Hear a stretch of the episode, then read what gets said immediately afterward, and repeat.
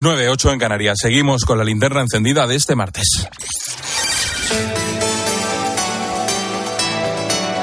Con Expósito, la última hora en la linterna. Cope, estar informado. A esta hora el día deja las siguientes claves que tienes que conocer. Primera, noticia de hace unos minutos. El partido de Jair Bolsonaro pide que se invalide el resultado de las elecciones que ganó Lula da Silva el pasado 30 de octubre. ¿Por qué? Bueno, pues reclaman que se anulen los votos recogidos en las urnas electrónicas de modelos antiguos. Argumentan que es que estos votos son imposibles de auditar. Según el Partido Liberal, Bolsonaro habría ganado el 51% de los votos de las urnas nuevas. Segunda clave, aparece muerto Javier Biosca, el empresario investigado por la Audiencia Nacional como cabecilla de una trama que estafó alrededor de 500 millones de euros en criptomonedas. Según su abogado, se ha precipitado desde un quinto piso en Estepona. Estaba en libertad desde hace tres semanas tras pagar una fianza de un millón. Tercera clave, Salvamento Marítimo sigue buscando una patera que se ha hundido al sur de Gran Canaria. Viajaban en ella una decena de personas. Los agentes que han iniciado el operativo, al escuchar los gritos de un hombre de 45 años, vieron que flotaba agarrado a un bidón de combustible. Por ahora es el único superviviente. Solo han hallado restos de la embarcación. Y cuarta, Interesante estudio el que hemos conocido esta tarde y que publica la revista Nature Communications. El embarazo modifica el cerebro de las mujeres para favorecer el vínculo y la relación con sus hijos. La clave estaría en la liberación de hormonas durante la gestación, que predispone a las madres a algunos comportamientos maternales como la relación con el feto y después su vínculo con el bebé al nacer. El horizonte cultural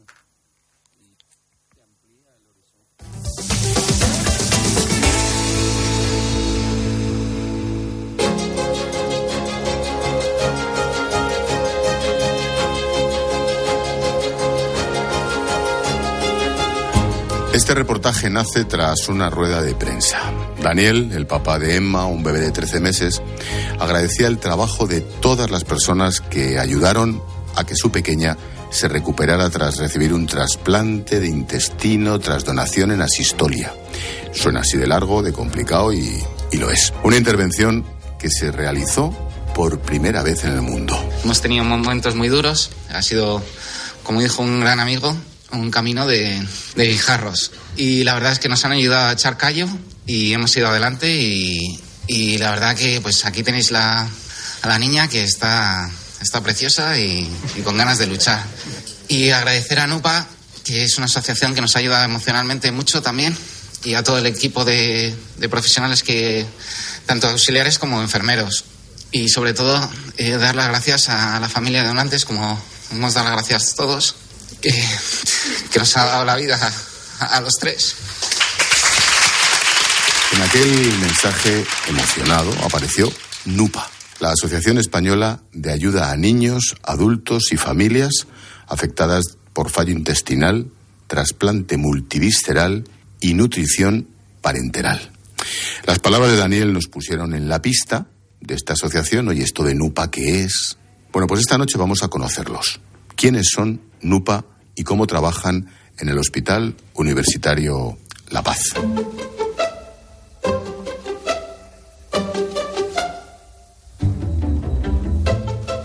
NUPA lleva desde 2006 ayudando social, económica y emocionalmente a los niños, adultos y familias afectadas de fallo intestinal, de trasplante multivisceral y de nutrición parenteral. El doctor Gerardo Prieto es el fundador de la Unidad de Rehabilitación Intestinal y Trasplante Multivisceral de La Paz, único centro en España que realiza esta complicadísima intervención en la que se llegan a implantar hasta ocho órganos del aparato digestivo del paciente. El doctor Prieto se jubiló hace unos años y desde entonces dirige la unidad la doctora Esther Ramos Boluda. Hemos quedado con la doctora Ramos y con el jefe de trasplante pediátrico del Hospital La Paz, el doctor Francisco Hernández Oliveros, alias Paco.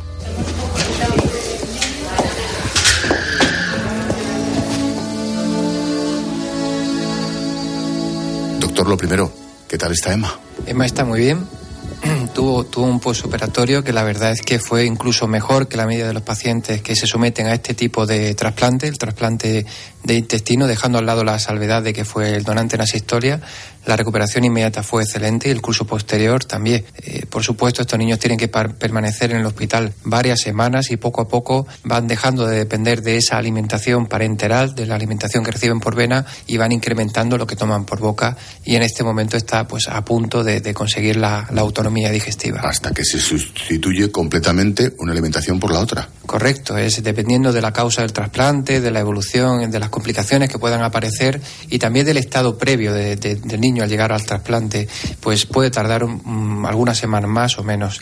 Hay que tener en cuenta que algunos niños están incluso más de un año en lista de espera. Esto, eh, claro, deteriora mucho. un deterioro tremendo y luego tardan más en recuperarse. Porque el trasplante de intestino de Emma se calificó de un hito en la medicina, por lo menos en España. Bueno, nosotros lo sentimos como un gran eh, problema, la falta de órganos pediátricos, eh, a pesar de que estamos en España, que como se sabe tiene todos los récords de donación, pero donantes pediátricos hay muy poco. Eso quiere decir que tiene, nuestros niños, sobre, todo los lactantes, tienen buena salud, cuidamos bien de nuestros niños y por eso no hay mucha, muchas donaciones. Entonces nosotros tenemos un gran problema a la hora de conseguir órganos para nuestros receptores. Eh, nosotros sentíamos la necesidad de dirigir nuestra investigación a ese terreno, a la obtención de órganos.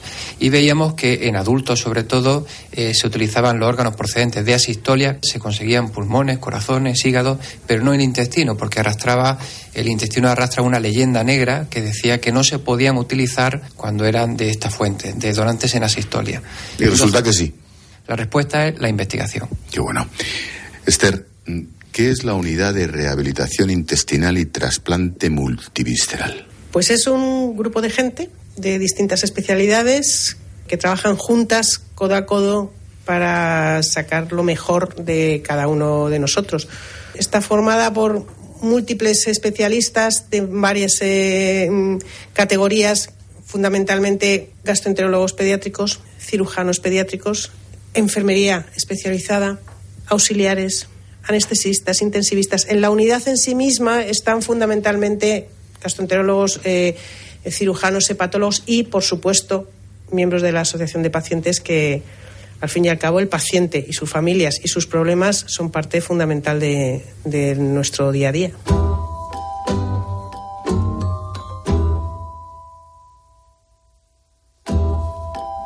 Paco, hablábamos antes del problema de conseguir donantes para pacientes tan, tan pequeñitos casi casi lactantes muchos de ellos. ¿Hay que seguir concienciando a la sociedad? ¿O en el caso de España estamos suficientemente concienciados? Bueno, según la ONT nunca es suficiente, ¿no? De hecho, eh, se van marcando hitos eh, cada cierto tiempo. Hace, hace muy poco parecía imposible llegar a los 40, a los 40 donantes por, millón, por 100.000 habitantes y años y ahora estamos en los 50 y se sigue aumentando. Y de hecho, la asistolia ha venido a aumentar incluso más el, el PUN de donantes. De manera que yo creo que a la población hay que darle las gracias porque eh, gracias a este esfuerzo de la ONT y a la generosidad de la gente se consiguen tantos donantes, pero tenemos que seguir esforzándonos y, como decía antes, tenemos que seguir también investigando, porque una fuente como la asistolia sería imposible sin este avance de la investigación. Me has dejado votando y lo habías apuntado antes, Paco. La asistolia es es un tipo de donación en el que eh, los órganos se quedan eh, sin aporte sanguíneo, se quedan sin, sin oxígeno en definitiva, ¿no? que, lo, que eh, lo que daña los tejidos. ¿no? Este tipo de donación es en contraposición a la muerte encefálica, en la cual el corazón sigue latiendo todo el tiempo, de manera que los órganos se mantienen en, buen estado. Vivos, entre comillas. claro, no están vivos, pero por lo menos tienen ese aporte de oxígeno y de alguna manera para nosotros es como si lo estuvieran a la hora de la extracción. En la sistolia hay una parada cardíaca hay un tiempo después de esa parada cardíaca para que se para que se certifique la muerte y solo después de este certificado es cuando se procede a la extracción de órganos. ¿Qué hacemos? Para, para devolver ese oxígeno, esa sangre a los tejidos, establecemos una circulación que es artificial con una máquina que es una bomba de ECMO. Pero permíteme la pregunta, yo obviamente no tengo ni idea de esto. Eh, ¿Establecéis esa, entre comillas, reanimación del órgano? todavía en el cuerpo del donante o ya fuera. Claro, ese es el matiz y ese es el secreto. La máquina está fuera, pero se reperfunden selectivamente los órganos que se van a extraer para trasplante. Todavía dentro del cuerpo. Claro. Del donante. Claro. En ningún caso se perfunde el cerebro, aunque ya se ha, se ha diagnosticado la muerte, pero la perfusión cerebral, pues bueno, que traería una serie de connotaciones bioéticas y demás que se trata de evitar en todos los casos. Pero cuando se van a extraer los órganos abdominales, se reperfunden solo el abdomen. Cuando se va a extraer también el corazón, incluso vuelve a latir el corazón. Una vez que recibe oxígeno, el corazón se estimula, el músculo se estimula y vuelve a latir. Doctora, para los legos en medicina, ¿qué es la rehabilitación intestinal? Pues es el conjunto de medidas de todo tipo que van encaminadas a optimizar y a ser posible alcanzar la autonomía digestiva. Es decir, traduciendo todavía más. Es el, conjunto de tratamientos que fundamentalmente son nutricionales, médicos y quirúrgicos que tratan de que el intestino que en ese momento está fallando mejore su función e incluso llegue a ser autónomo, no necesite soporte de nutrición parenteral. En los casos en los que esto no es posible y cuando aparecen complicaciones, lo que se oferta es el, tras, el trasplante intestinal como última opción terapéutica, pero que forma parte de las medidas de rehabilitación intestinal. ¿Es una enfermedad rara, entendiéndolo como entendemos los no expertos por enfermedades raras? Sí, sí, absoluto. O sea, en términos absolutos es una enfermedad. La enfermedad se llama fracaso intestinal, que es la incapacidad del tubo digestivo para absorber y proporcionar los nutrientes necesarios para el normal crecimiento y desarrollo en los niños y supervivencia en el caso de los adultos. Entonces, la, el fracaso intestinal, con todas sus causas, que son varias, es una enfermedad rara, es una condición rara. ¿La mayoría termina necesitando trasplante? ¿O no. antes podéis hacer no, no sé qué? Muchas cosas se pueden hacer, se pueden hacer muchísimas cosas y una minoría de los pacientes eh, necesitan trasplante. Bien es verdad que cuando llegan a nosotros, al ser una unidad de referencia, es, es la unidad de referencia a nivel nacional. Entonces son pacientes que llevan en fracaso intestinal ya mucho tiempo y habitualmente cuando vienen a nuestro centro ya han presentado alguna complicación. Perdóname, dicen mucho tiempo, son muy niños. Pero es que mucho tiempo. Mucho tiempo para ellos es todo.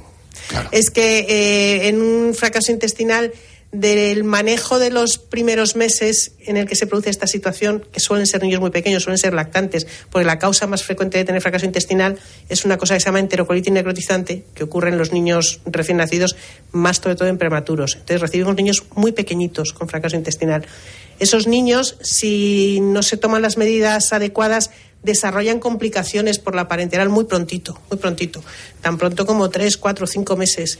Entonces, eso es mucho tiempo para un niño, mucho tiempo. Entonces, también, además de intentar impulsar la donación, que es muy importante, otra lucha que tenemos es tratar de que nos remitan a los niños de la forma más precoz posible para intentar que no necesiten trasplante. Cuanto antes mejor, dentro de su corta edad. Efectivamente. Esa es otra de las luchas que tenemos.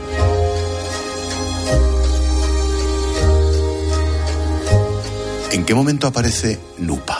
Pues NUPA va naciendo casi con unos poquitos años de decalaje, los justos como para que se evidencien las necesidades no cubiertas por este sistema sanitario público que tenemos, que aunque es modélico con sus cosas, pero bueno, no deja de seguir siendo un modelo que esperemos no se pierda, pero no llega a algunas cosas como el soporte. O sea, hay soporte psicológico, por ejemplo, pero en la intensidad y la frecuencia que necesita el paciente no, no lo puede soportar el sistema sanitario. Los apoyos sociales que, que se pueden dar, se pueden dar algunos, pero no todos los que necesitan. ¿Qué voy a decir? Terapias ocupacionales, el apoyo de una vivienda cercana. Tengan en cuenta que para nosotros la mayor parte de los pacientes que atendemos son de fuera de la Comunidad de Madrid, con lo que ello conlleva. Entonces, tener una vivienda, una residencia durante los periodos de ingreso o incluso para las revisiones cuando vienen de lejos en la vida. es fundamental. O sea, ¿Y, ¿Y quién paga eso? ¿De dónde sacáis el dinero? Porque esa es otra. ¿De dónde sacan el dinero? Ahí es donde toca que Nupa haga virguerías y haga malabares y lo ha conseguido y lo está consiguiendo. Pero sin NUPA, desde luego la vida de nuestros pacientes sería muchísimo peor, no claro, tengo ninguna duda. Cuando dices la vida de nuestros pacientes, cada paciente es un plural. Quiero decir, cada paciente, cada niño lactante tiene padre, tiene madre, tiene hermanos, tiene familia, tiene entorno. Hablas en plural porque es una familia el paciente. Evidente, evidente. Y hay auténticos, o sea, cosas que a nosotros nos parecen normales y cotidianas, para ellos se convierte en un mundo, compaginar la vida familiar cuando eres de fuera de Madrid, tener una vida laboral, cuidar al resto de los hijos, que decir, son auténticos dramas familiares y sociales que ahí el sistema sanitario obviamente no, no, llega. no llega, Nosotros podemos facilitar en la medida de lo posible pues altas más o menos precoces, intentar mm, terminar tratamientos en sus hospitales de origen, pero el, el descabale que produce la enfermedad en las familias es tremendo.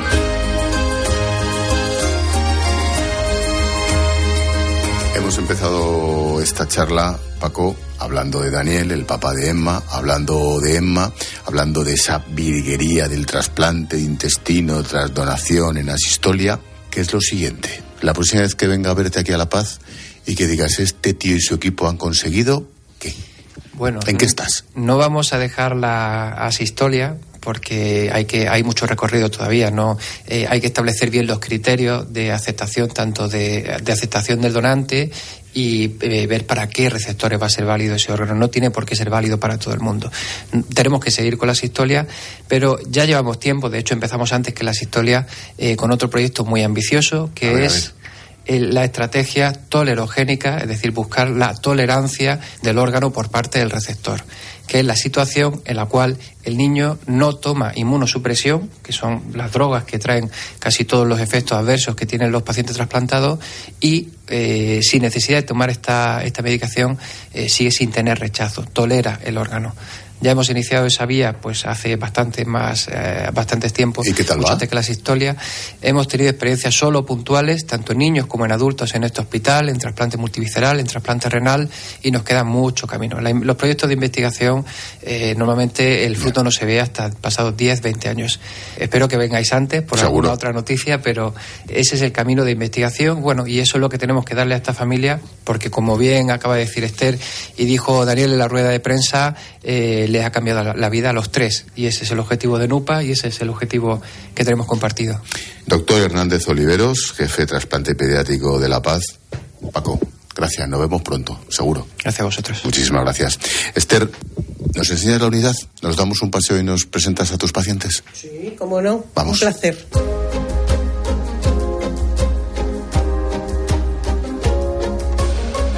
Esther, doctora, hasta donde nos puedas o queréis contar. ¿Qué le pasa a Alexandra? Tiene ocho añitos, ¿qué le pasa? Bueno, pues Alexandra tiene una enfermedad eh, que se caracteriza porque su intestino no se mueve bien.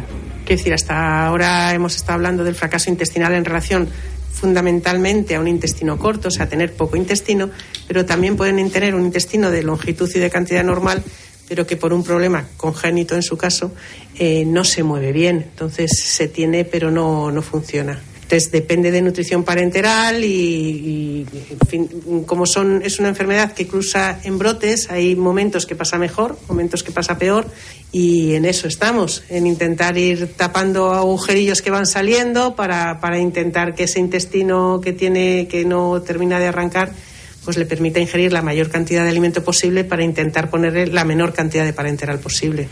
¿Me presentas a la mamá? Sí, aquí tenemos a, a Idaira, la mamá de Alessandra, que es una campeona, una luchadora.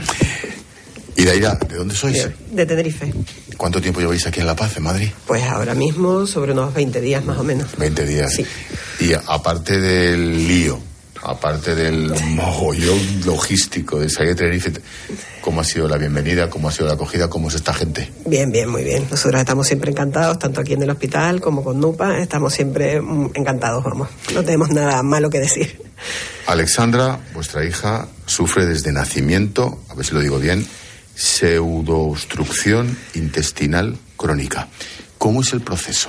Desde que nace, desde que veis que a lo mejor no digiere bien, o hasta que llegáis aquí, a Madrid, ocho años después. Mm, al principio le dieron el alta normal, como una niña normal, no se vio y a los ocho días empezó a vomitar ya. ¿Ocho días de vida? Ocho días de vida, sí. Empezó a vomitar e ingresamos en el hospital de Tenerife.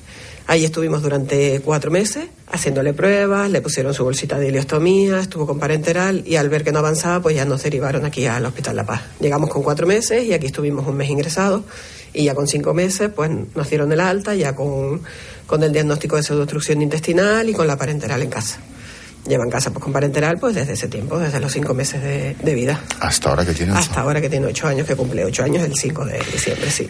¿Cómo está? Bien, ella es una niña feliz, porque la verdad que...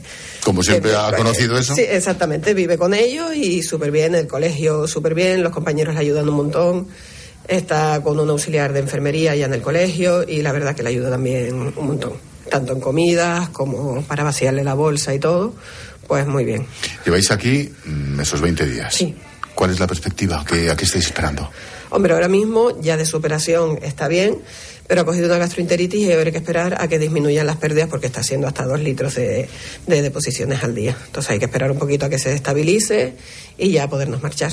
¿Tenéis más hermanos? ¿Tienen más hermanos? No. O sea, que estáis a tope con ella, claro. Exactamente. no nos Oye, queda otra. ¿Y cómo organizáis lo que es la logística? Porque claro, una cosa es el hospital con la niña y mejor atendida que en La Paz no va a estar en ningún lugar del mundo, pero vosotros. Bueno, pues el padre sí trabaja y yo en uno de los ingresos del 2019 aquí perdí mi trabajo. Y bueno, pues me dedico a ella. Cuando está en el cole, pues no, pero ya por las tardes, pues...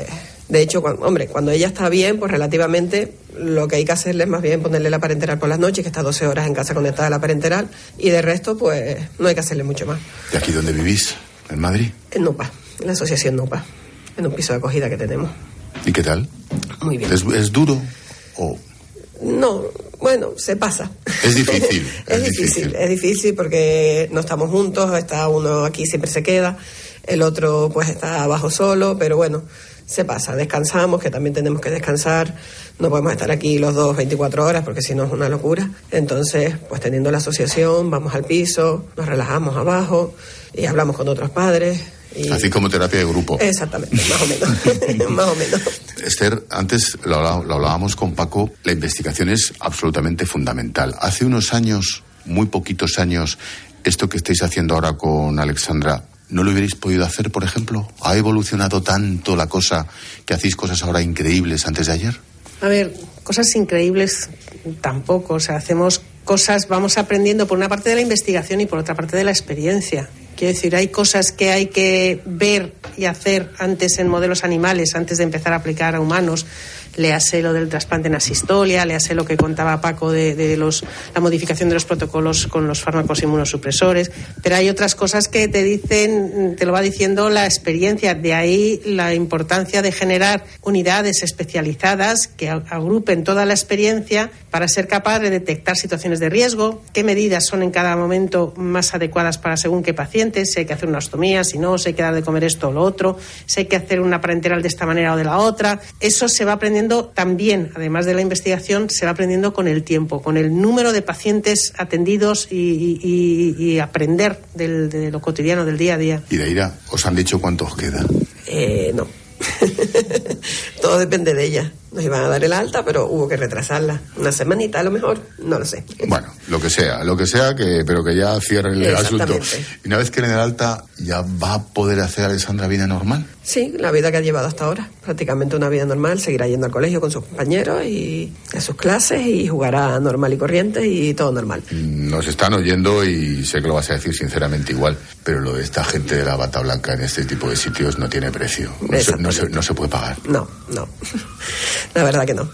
Estamos muy agradecidos con todo el equipo y la verdad que muy bien. Y de ahí pues le das un beso a la peque y que tengáis mucha suerte. Muchas gracias. Ahora vamos a conocer Nupa desde dentro. Nos vamos a ir a una de esas casas. Vamos a ver cómo funcionan.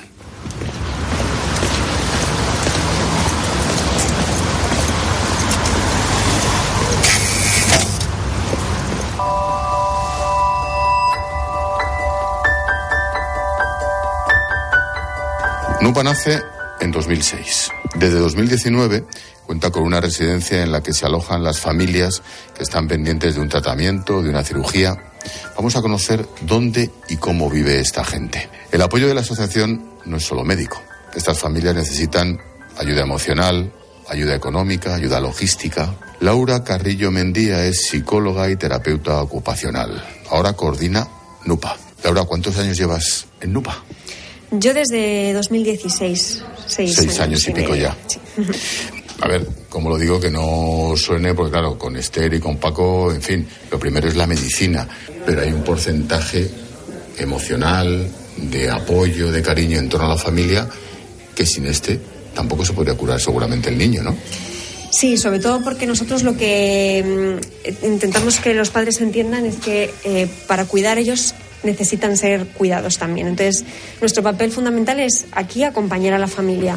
El hecho de, mm, de tener un pequeño enfermo desde el nacimiento, como es prácticamente la totalidad de los pacientes, que no sabe si va a salir adelante o no, es difícil bueno, pues esos momentos, el, encontrar el apego con ese bebé, el poder afrontar una situación, al final es una situación de duelo, independientemente de que el niño finalmente se quede o no, y es que una familia acepte y asuma que su vida ha cambiado por completo, y ahí estamos nosotros para apoyar. Eh, soy Rubén, soy papá de Rubén, un niño de dos años que nació con una, enferme, con una enfermedad intestinal, eh, síndrome de Verdon, y le provocó una pseudoobstrucción a los a los cuatro meses. Somos de Ciudad Real, somos de un pueblo que se llama La Solana. Eh, vinimos para marzo del 2021. Estuvimos ingresados cerca de cuatro meses. Entonces ese fue el periodo de adaptación con esta enfermedad. Y desde el minuto cero conocimos NUPA, hemos estado utilizando la residencia, que nos ha venido genial.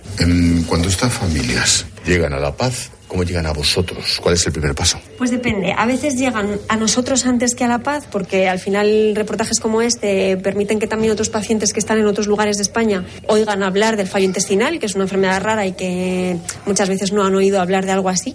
En esos momentos nos llaman a nosotros y a veces incluso nos piden también eh, ayuda y acompañamiento para la derivación a la unidad de referencia que, se está en el Hospital La Paz. Y otras veces, pues cuando llegan aquí, aparte que el equipo médico lo reciba con los brazos abiertos, estamos nosotros también en esa acogida para, para acompañarlos y, y, ser parte de ese equipo multidisciplinar que los va a acompañar en este proceso. Ahora te pregunto a la psicóloga, no a la responsable de NUPA. La forma de trabajar, imagino, es muy diferente sí. respecto a si son el enfermo es un adulto o es un niño y sus circunstancias, ¿no? Muy diferente. Además, el perfil del paciente es muy distinto. Generalmente el mayor sufrimiento cuando un niño está enfermo lo llevan los padres, porque los niños, si es de nacimiento, no conocen tampoco otra forma de vida y al final es su vida, pues es su vida y no conocen otra cosa y son Sí, felices con lo que les toca, ¿no? Sí que hay momentos complicados, pues operaciones, cuando ya van siendo más mayores, que al final, pues aceptar ese tipo de procedimientos es más complicado cuando tienen conciencia, pero muchos de nuestros adultos han enfermado de adultos y al final eso supone la pérdida de, de su vida tal y como la conocían hasta este momento. El nivel de sufrimiento es mayor y, y, también el proceso de aceptación es mucho más complejo. Entonces es muy diferente abordar un acompañamiento a, a una familia donde el peso lo llevan los padres que, que al paciente que es quien lo Claro. sufre. Se lo preguntábamos antes a Esther, la doctora, y ella derivó la respuesta y te miró a ti sonriendo. ¿De dónde sale el dinero? Esto cuesta mucho. Cuesta mucho, sí. A ver, NUPA eh, es una asociación de familias y son muchas las familias que mm, nosotros no cobramos cuota a los pacientes. La mayor parte de los fondos de NUPA vienen tanto de colaboradores particulares como de entidades que deciden apoyarnos, ¿no? Empresas, también una- una- un porcentaje de, de la parte pública pero el mayor fuerte de colaboradores eh, privados y, y, bueno y empresas solidarias que deciden pues sumarse a esta Sí, nos a este en el último proyecto de Mutua Madrileña, por ejemplo. que ese tipo de nombres hay que decirlo Mutua Madrileña, además de, de sumar a la investigación, también a nosotros eh, como NUPA, ha sumado pues este año pasado, por ejemplo, para, para ayudas a- de emergencia a las familias, para esas ayudas económicas, para medicaciones, para cosas que, gastos extras que pueden surgir en una enfermedad de este tipo, también nos han ayudado empresas como ellos. Nos comentaba la madre de Alexandra y Daira de lo útil que es la terapia de grupo. Igual se, se puede decir así, casi es Sí. una terapia de grupo. Mm, ¿Tan útiles? ¿Tanto les sirve a ellos verse por la noche o por la tarde y Mucho. coordinar? Al final ellos lo que tienen, eh, comparten un, sentir común, que es que cuando comparten su realidad con sus conocidos, eh, bueno, pues al final la gente no deja de tener su vida, ¿no? Y, y no terminan de entender muchas veces la complejidad de esta enfermedad. Entre ellos eso no pasa, ¿eh? ellos se conocen y se, y se entienden a la perfección en cuanto entran en contacto. Por eso las- los espacios comunes de la residencia son amplios, invitan un poco a que la gente se reúna precisamente para favorecer que cuando llega la noche y uno de los papás tiene que bajar solo a la residencia, pues se encuentre con, con personas en su misma situación y ellos dicen por lo menos que les sirve mucho. Eh, no para, para nosotros lo es todo. Yo veo, veo- me veo reflejado en familias que llegan ahora como llegué yo. Y joder, y eso es muy importante porque, porque hay, hay familias que llegan desesperadas, como llegamos nosotros. Y ese apoyo es primordial. Y la última, mm, como en el caso de Emma, ¿cómo describes el momento en el que una familia recibe el alta, se marcha a casa y deja la habitación de Nupa para el siguiente? Pues lo vivimos como, como si fuera familiar nuestro ya. Es verdad que nosotros, como trabajamos también físicamente en la residencia, al final creamos unos vínculos muy especiales y al final cada alta se celebra como si fueran familiares nuestros y, cada vez que viene un pequeña revisión después de haber pasado por lo que ha pasado Emma, totalmente. Laura Carrillo, psicóloga, gracias. Gracias a ti.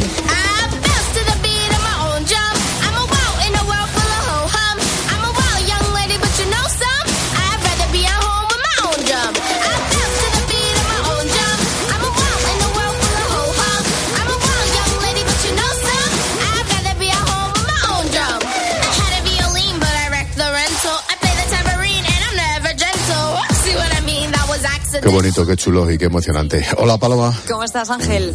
Qué gente, ¿eh? Maravillosa, maravillosa. Qué ojos, Mira, qué manos. Hablando, Hablando de los Reyes de Roma, en este caso Mutua, traes un mensajito. Sí, hablamos de los Reyes de Roma y están. Eh, tu compañía te da más sorpresas que tranquilidad, la gran pregunta. Bueno, pues llámales y diles dos cositas. La primera, no quiero tener que cambiar de compañía todos los años. Y la segunda, yo me voy a la Mutua, porque nueve de cada diez personas que van a la Mutua se quedan en la Mutua. Y eso es tranquilidad. Vete a la Mutua y te bajan el precio de cualquiera de tus seguros, sea cual sea. Llama al 91 555 5555 91 555 5555 por esta y muchas cosas más, vete a la mutua. Consulta condiciones en mutuo.es. Estás escuchando la linterna de Cope. Y recuerda que si entras en cope.es, también puedes llevar en tu móvil las mejores historias y el mejor análisis con Ángel Expósito.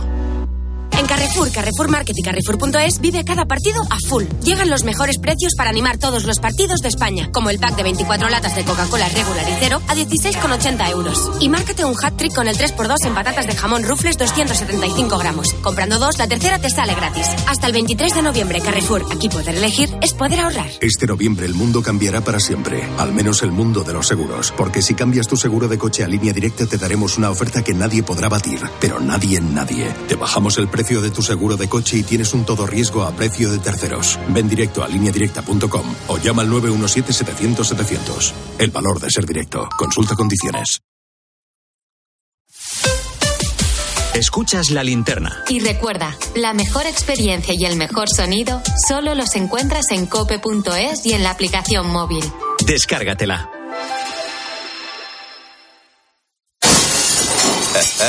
Black Friday en Sol Optical. 60% de descuento y gafas de sol gratis por compras superiores a 30 euros. Infórmate en soloptical.com. Ponerle nombre a tu empresa de mudanzas cuando te llamas Armando Cajas es difícil. Conseguir que tu empresa sea más productiva, no. Con Ford Pro Software gestiona tu flota y conoce la ubicación de tus vehículos en tiempo real, estés donde estés, y llega a todos los repartos a tiempo. Ford Pro, máxima productividad para tu negocio. Más info en Ford.es. La vida siempre nos pone a prueba. Por eso en PSN Previsión Sanitaria Nacional hacemos más fáciles los momentos difíciles. Protege tu futuro y a los que más quieres con la mutua en la que confían los profesionales universitarios desde hace más de 90 años. PSN Previsión Sanitaria Nacional. Aseguramos sobre valores. ¿Y tú? ¿Por qué necesitas fluchos? Porque es tiempo de pensar en lo que te gusta, en la moda que te hace sentir vivo, chic, casual, sport. Nueva colección de otoño-invierno de fluchos. La nueva moda que viene y la tecnología más avanzada en comodidad unidas en tus zapatos. ¿Y tú? ¿Por qué necesitas fluchos? Fluchos. Comodidad absoluta. El Mundial de Qatar se juega también en 13. Carlos Ganga y los analistas del partidazo de Cope nos traen cada noche la última hora de la jornada mundialista. El partidazo de Cope especial Mundial 2022. De lunes a jueves, después del Cascabel, en 13.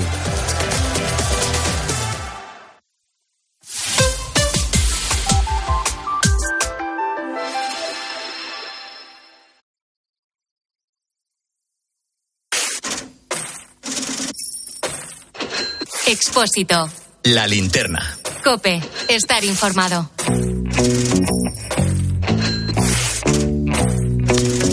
Después de dos meses de negociaciones, el gobierno ha aprobado las medidas para ayudar a las familias con el pago de las hipotecas. Los bancos tienen un mes para decidir si se adhieren a ellas o no. La mayoría dice que faltan detalles y que el texto final no es claro. La vicepresidenta de Asuntos Económicos, Nadia Calviño, espera la participación de todos los bancos porque dice tienen solvencia suficiente. Quiero ser muy clara. Las medidas que adoptamos hoy en el Consejo de Ministros no responden a un riesgo o a un impacto macroeconómico por esta subida de los tipos de interés. Afortunadamente, la situación en el mercado hipotecario y financiero es muy diferente de la que teníamos con la crisis financiera que se inició en 2007. Carmen Broncano, buenas noches. Buenas noches, Ángel. Las ayudas se dirigen, según los cálculos del Gobierno, a un millón de hogares cuyas hipotecas se hayan suscrito antes del 31 de diciembre de este año. Aquí entran las familias más vulnerables, las de rentas inferiores a 25.200 euros. ¿Qué medidas, en resumen, se han aprobado? Para estas familias van a pagar menos intereses durante un periodo de carencia de cinco años. También van a poder ampliar el plazo del préstamo hasta siete y tener la posibilidad de reestructurar el tipo dos veces. Además, van a poder ampliar el plazo para entregar la vivienda en caso de tener que cancelar la deuda. Lo ha explicado Nadia Calviño. Por ponerles un ejemplo del impacto de estas medidas, una familia con una hipoteca tipo de 120.000 euros y una cuota mensual de 524 euros tras la revisión de los tipos de interés, verá reducida su cuota durante el periodo de carencia de cinco años en más de un 50%, hasta los 246 euros. Este paquete de ayudas es para las familias con rentas inferiores a los 25.200 euros que dediquen la mitad de sus ingresos a la hipoteca. Para ello, se ha actualizado el famoso Código de Buenas Prácticas. Las ayudas también contemplan a la clase media esto es muy, esto es un poquito vago, pero en fin, el Banco de España y el sector financiero estaban en contra de esta inclusión, pero finalmente el gobierno ha marcado el límite en rentas que lleguen hasta 29.000 euros. En este caso, las ayudas dependen del esfuerzo económico que hagan las familias para hacer frente al pago de la hipoteca. Tiene que superar el 30% de los ingresos anuales y se deberá haber incrementado un 20% en el último año. Para estas familias se va a congelar la cuota durante un año y alargar la devolución en siete. Para todas, para las vulnerables y para las de clase media, se van a eliminar las comisiones de amortización y también las del cambio de hipoteca variable a fija. Te recuerdo que el Uribor está ya rozando el 3%. Estaremos pendientes en los próximos días de esas entidades bancarias, si se suman o no, ya verás cómo sí. Más cosas. Hoy Bruselas ha propuesto fijar el tope del gas en 275 euros el megavatio. La Comisión ya tiene su propuesta, pero se tendrá que discutir este jueves en la reunión de los ministros de Energía. Ese tope de 275 euros viene con matices, será solo si el precio de la energía supera esa cifra durante dos semanas y si no corresponde con un incremento similar en el mercado mundial. Teresa Rivera ha valorado el anuncio y ha dicho que se va a oponer para poner esa referencia, esos 275, porque dice que para poner esa cantidad es mejor no hacer nada. Eso, no hacer nada. Esos 275 euros son siete veces más que la excepción ibérica. Por cierto, Ángel Bruselas ha dado el visto bueno a nuestros presupuestos, dice que se ajustan a las recomendaciones, pero que hay que bajar el déficit y la deuda pública y centrar las ayudas solo en los más vulnerables. Y por último, la OCDE prevé un crecimiento para España del 4,7% este año y del 1,2 en 2023. Mejora la de este año, pero empeora la del siguiente. Lo bueno es que la previsión de 2024 crecerá ligeramente hasta el 1,7%. La inflación va a cerrar el año en 8,6 y la tasa de paro se estanca en el 12,9. Vamos a por el invitado. Venga.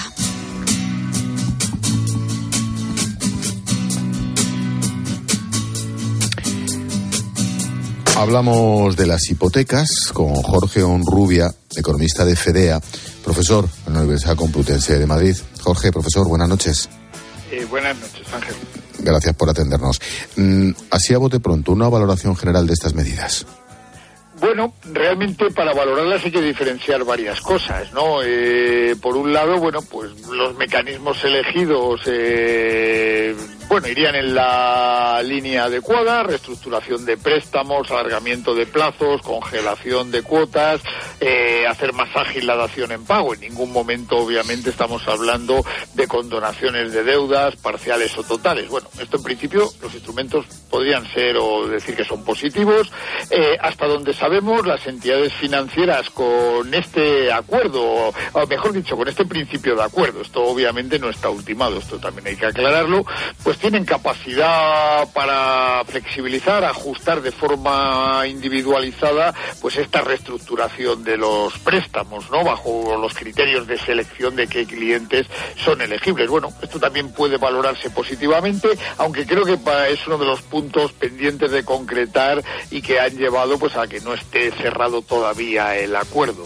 Eh, por otro lado, bueno, pues es interesante para las dos partes. Los bancos no quieren tener una elevada morosidad, terminar convirtiéndose en inmobiliarias. Tenemos experiencias pasadas muy negativas en este sentido, pues tanto en la crisis del año 93 o como en la más reciente de 2008 a 2013, que al final acaban poniendo en riesgo su solvencia. No están para vender pisos, sino obviamente para, para dar préstamos, ¿no? Y por otro lado, pues no es aceptable socialmente que quien realmente pueda estar pasando problemas serios sobrevenidos de liquidez acabe convirtiéndosele en problemas de solvencia y que les empujen a situaciones de pobreza. Hasta aquí esto es positivo. ¿Dónde yo veo lo negativo, no? Bueno, realmente la clave está en buscar un equilibrio entre ambos objetivos, ¿no? Y el problema está fundamental en la definición de qué clientes son los elegibles, los candidatos a ser beneficiarios eh, de estas medidas, ¿no? A mi juicio bueno, pues se plantea en términos muy generalistas, no filtra bien de forma suficiente eh, los hogares a los que se debería ayudar y bueno, pues uno parece que ve traslucir detrás pues razones claras de cálculo político en elevar ese listón. Y si esto lo combinamos con que restringimos la capacidad de las entidades financieras para filtrar y adecuar, flexibilizar eh, de forma individualizada en cada eh, caso esa reestructuración de precios, estamos, pues esto, esto desde luego no es positivo. Ya. Carmen. Hola Jorge, ¿qué tal? Buenas noches. Hola, buenas noches. El acuerdo se cerró ayer eh, pasadas las 11 de la noche y todavía quedan flecos sueltos, ¿no? ¿Qué lectura podemos hacer de esto, de que el acuerdo todavía no esté cerrado? Bueno, pues precisamente van en línea de lo que he dicho. Yo creo que aquí hay problemas importantes para definir a los clientes vulnerables, a estos clientes elegibles con estas medidas. Eh, el problema es que, bueno, si la definición es muy amplia, eh, como ya ha advertido el Banco de España y las propias asociaciones eh, bancarias de cajas de ahorros, pues evidentemente esto a las entidades financieras les va a obligar a dotar un volumen muy elevado de provisiones que realmente son muy costosas y que afectan a su cuenta de, resultados, sobre la que se hace mucha demagogia, pero tenemos que recordar que la rentabilidad eh, sobre el capital invertido por los accionistas en el sector financiero en la última década, bueno, pues deja de ser, luego no pasa por ser de los sectores económicos más rentables para cualquier inversor. Esto genera problemas y a la banca obviamente le preocupa. Luego también he dicho la capacidad de filtrar y decidir que en el último extremo tienen las entidades financieras. Podemos establecer eh, unos límites que determinen qué clientes pueden acogerse a estas medidas, pero la reestructuración en plazo, la reestructuración, la corrección, sobre todo con este tramo que se ha hecho de clientes a los que no sería necesario alcanzar ese esfuerzo financiero del 50 ciento de los ingresos con pagos de las cuotas hipotecarias, sino bajarlo al 30, bueno, eh, si esto en lugar de convertirse en un mecanismo basado en lo que son los típicos acuerdos eh, de conducta, los acuerdos de buenas prácticas, se convierte en un mecanismo coercitivo donde se obliga a las entidades financieras automáticamente a corregir las condiciones de los préstamos, etcétera, bueno, pues esto obviamente a las entidades financieras les puede hacer recelar de adherirse a este hmm. acuerdo. Y esto es lo que yo creo que está todavía en la esa, mesa. Esa era, me la ha dejado votando, esa era la cuestión final. ¿Qué opinión tienes, profesor, si al final habrá consenso y se adherirán todas? Claro, a ver quién es el guapo que se queda fuera, por otra parte, ¿no? Claro, sí, sí, claro, en estos problemas siempre hay un acuerdo reputacional, ¿no? Ya lo vimos con, con, el acuerdo para las empresas al hilo de los préstamos eh, corporativos con los temas de la COVID, etcétera. Hombre, yo aquí sí soy un poquito más optimista, ¿no? Siempre y cuando yo creo que hay interés por las dos partes en llegar a un acuerdo y esto se ha visto.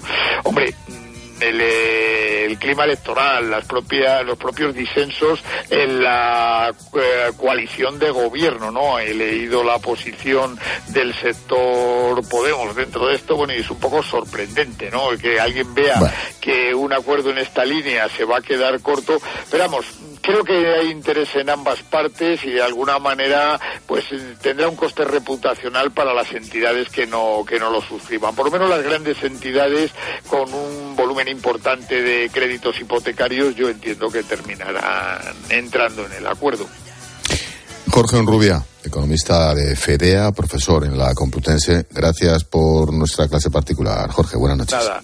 Muy bien, Ángel. Adiós, Jorge. Adiós, buenas adiós, noches. adiós, adiós.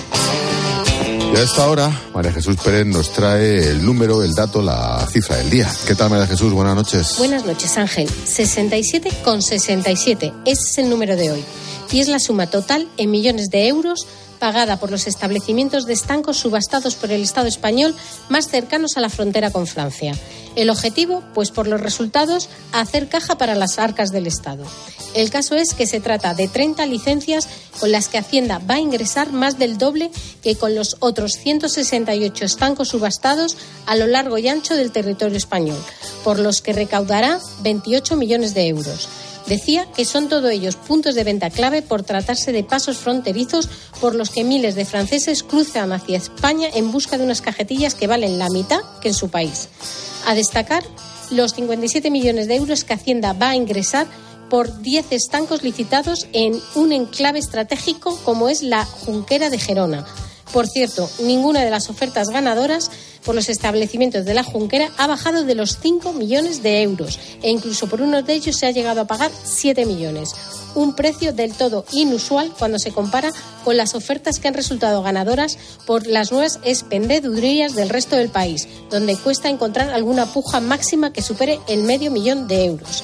Han tenido que pasar casi dos décadas desde la última convocatoria del tabaco y timbre del Estado para ampliar la red a determinadas zonas que no se encuentran suficientemente cubiertas. Esto es lo que dicen desde Hacienda. Si bien la localización de un alto porcentaje de ellas en las zonas limítrofes con la frontera de Francia, lo que hace pensar es que la selección es puramente económica, como decíamos al principio.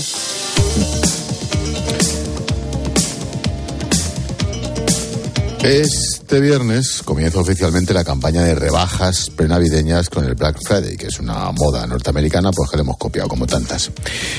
Black Friday, el lunes que viene el Cyber Monday, otra que tal baila. La tecnología tiene estos días un protagonismo especial, tanto por ser uno de los objetivos de nuestras compras como por ser el medio por el que realizamos muchas de estas compras, con ventajas y riesgos.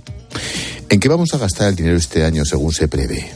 Se va a notar la falta de chips, de microchips, la subida de precios. ¿Con qué debemos tener cuidado? Como todos los martes, hablamos de tecnología, hoy tecnología de consumo, con nuestro consultor de cabecera, Mario Yáñez. ¿Qué tal, Mario? Buenas noches. ¿Qué Ángel? Buenas noches. ¿Estas campañas intensivas son exclusivamente un invento americano, un invento chino quizás? ¿De quién?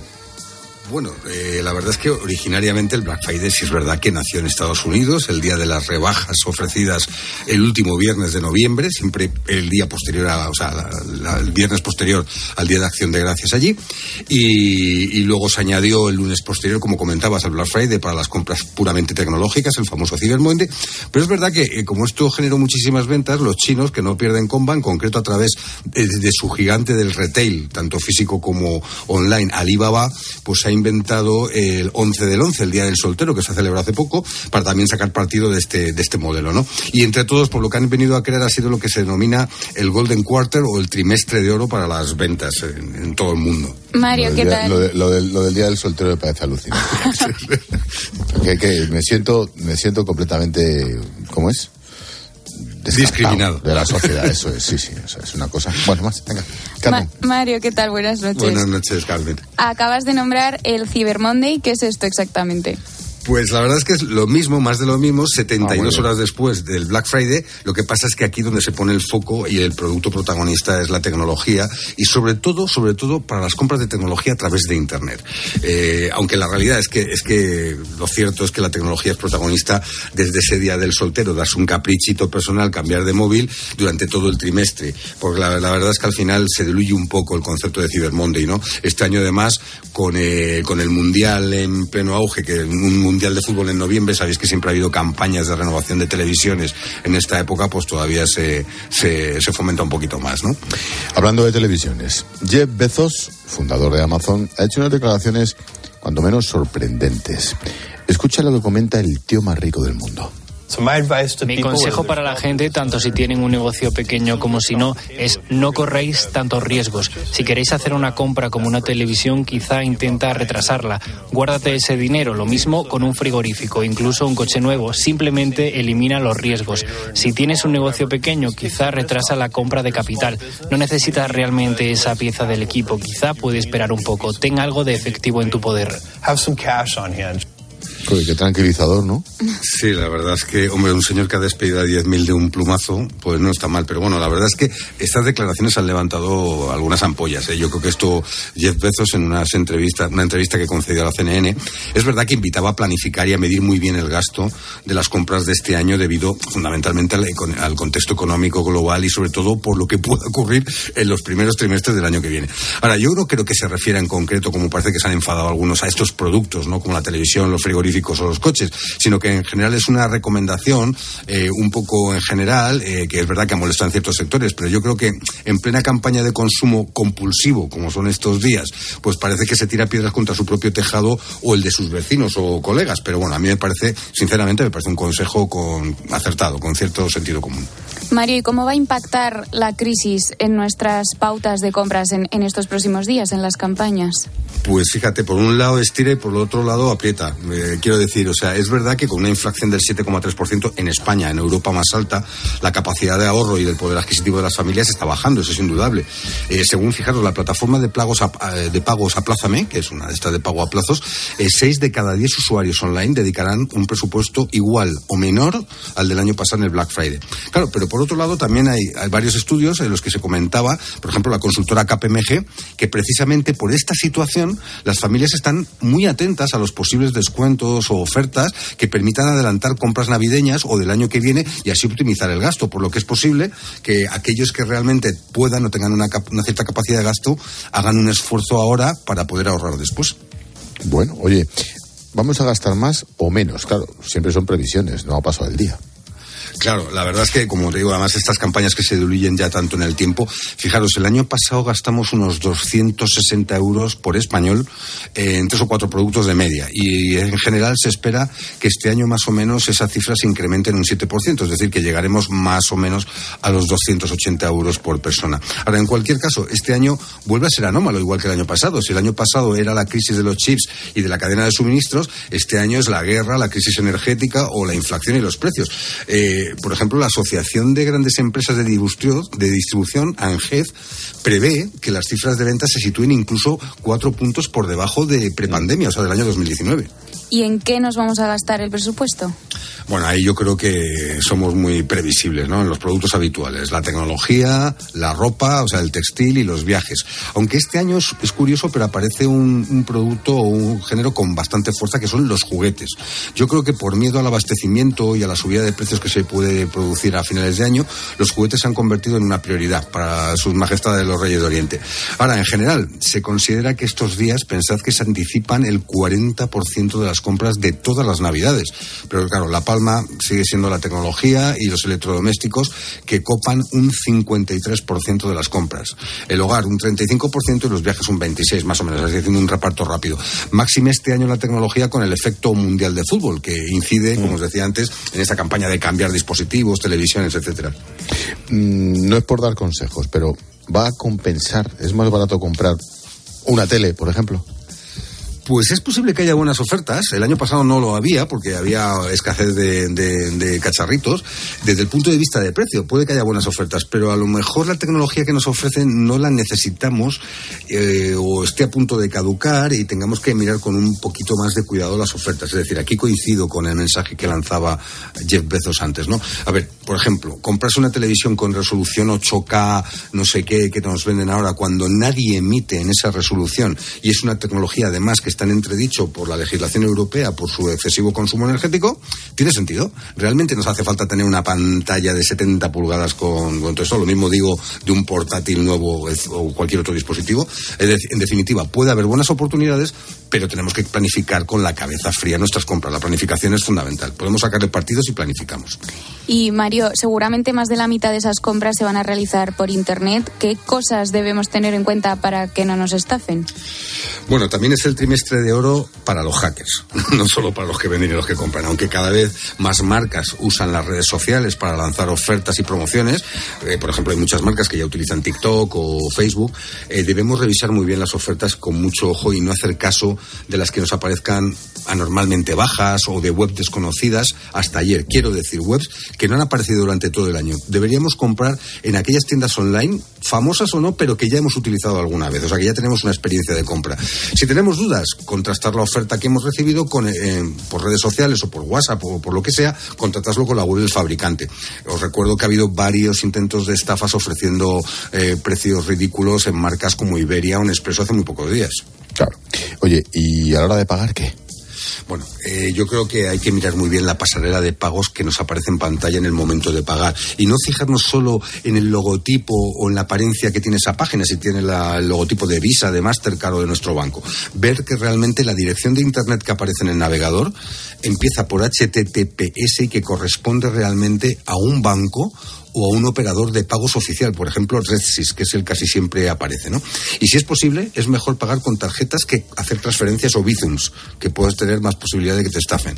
O usar tarjetas virtuales de prepago o medios de pago digitales, como por ejemplo PayPal. Eso es bastante recomendable, así evitamos que nos puedan piratear la tarjeta. Y lo de siempre, a la hora de pagar, mucho cuidado con los datos que proporcionamos. Solo el número de tarjeta, la fecha de caducidad y el código CVV. Todo lo demás sobra. Si nos piden cualquier otro dato, por ejemplo, el PIN que usamos en los cajeros, abortar la compra porque es muy posible que esa página sea, sea fraudulenta. Por lo menos que disfrutemos de las compras. Es impresionante, pero hablo en un plural general, seguimos cayendo, ¿eh? porque los malos insisten y eso quiere decir que funciona. ¿eh? Eh, lo peor, Ángel, es que se están dando casos donde tú haces una compra y, tengo, tengo casos y que a los cinco minutos recibes una oferta de puntos para canjear por un producto de esa misma marca. Entonces es muy fácil que piques porque eres consciente de que has comprado eso hace diez minutos o hace dos horas o el día de ayer. Y he visto hace casos muy poquito. Hasta que no ves la página de pago donde te están pidiendo la tarjeta no te das cuenta que te la han liado. Es verdad que te roban dos, tres euros, pero ya sí, no, pero multiplica, no, no, y que tienen tus datos y muchas más cosas. En fin, como cada martes, tecnología en la linterna con Mario Yáñez. Gracias, Mario. Buenas noches, Ángel. Buenas noches, Carmen. Adiós. Chao, chao. Chao, chao.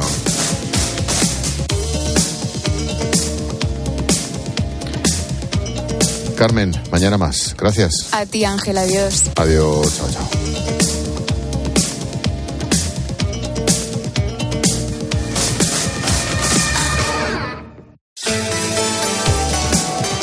Expósito. La linterna. Cope. Estar informado. Al desaparecer el delito de abusos sexuales, la situación de prisión no se podía mantener. Mi cliente está ahora mismo en la calle por los delitos de abuso sexual, desde luego. El gobierno tampoco ha presentado idea alguna sobre cómo abordar la gigantesca crisis que tiene abierta con el fracaso de la ley del sí. Que lejos de garantizar la seguridad de las mujeres, lo que está rebajando penas a los violadores. En COPE, Carlos Herrera es la voz que mejor analiza lo que te rodea. Enfrentándose a los sesgos y estructuras patriarcales. La mayoría de asociaciones de jueces y fiscales, partidos de la oposición, consideran que la arremetida de Montero contra los jueces la inhabilitan para continuar en el cargo. Y te cuenta todo lo que necesitas saber, de lunes a viernes, de 6 a 1 del mediodía, en Herrera en Cope. Desde 1952, Félix Solís ha llevado los vinos españoles a todos los rincones del mundo, conquistando a millones de personas con iconos como Viña al Bali Hoy, después de 70 años de esfuerzo, es muy probable que, viajes donde viajes, Félix Solís se siente a la mesa a brindar contigo por 70 años más de innovación y calidad. Félix Solís, historia viva del vino. ¿Y tú qué piensas? Escríbenos en Twitter, en arroba cope y en facebook.com barra cope. Para mi familia y para mí es muy importante saber que la electricidad que se genera es 100% renovable. Para nosotros también, Paula. Por eso en Repsol desarrollamos proyectos eólicos y fotovoltaicos en España capaces de generar electricidad 100% renovable para más de un millón y medio de hogares. Descubre este y otros proyectos en Repsol.com. Repsol, inventemos el futuro. Escuchas la linterna. Y recuerda, la mejor experiencia y el mejor sonido solo los encuentras en cope.es y en la aplicación móvil. Descárgatela. Picasso dijo que las musas te pillen trabajando. Balduero una cepa, una sola botella por cepa. Las musas vinieron a Balduero y nos pillaron trabajando. Está en baldueroencasa.com o en el 600 600 040. Bébete el arte de Balduero. En Conforama tenemos más Black a lo loco con descuentos extra en muebles y gran electro. Solo hasta el 22 de noviembre. Conforama.